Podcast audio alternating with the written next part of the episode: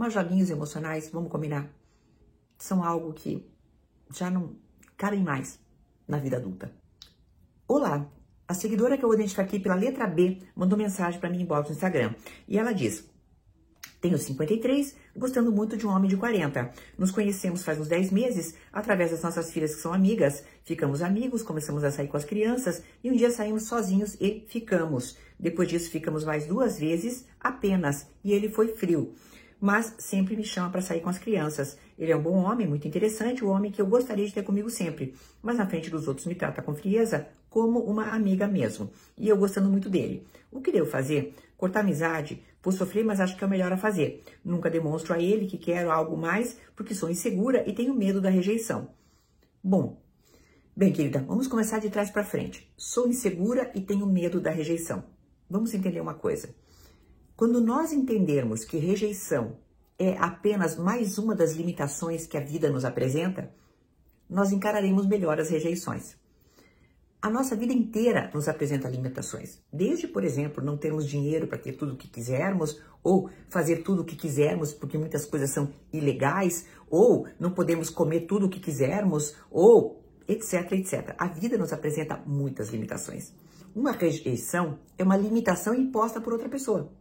E é assim que deveria ser encarada. Ora, como uma limitação normal da nossa vida.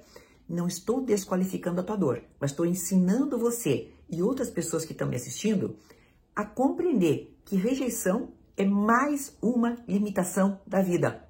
Ponto. E como assim deve ser encarado. Eu tenho para mim que aos 53 anos você pode tranquilamente não participar desses joguinhos emocionais. Tranquilamente, querida.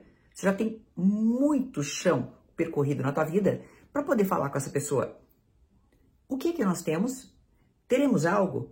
Você é frio comigo na frente das crianças por causa das crianças? Você pretende algo comigo porque eu gostei de você. Pode falar tranquilamente, querida, do alto dos seus 53 anos. E ele, se você falar desse jeito, vai te responder o que ele pensa. Tenho para mim que às vezes eh, nós achamos, e isso pode acontecer, né, com todo mundo, né, achamos que encontramos, né, uma tampinha bonitinha para nossa panela.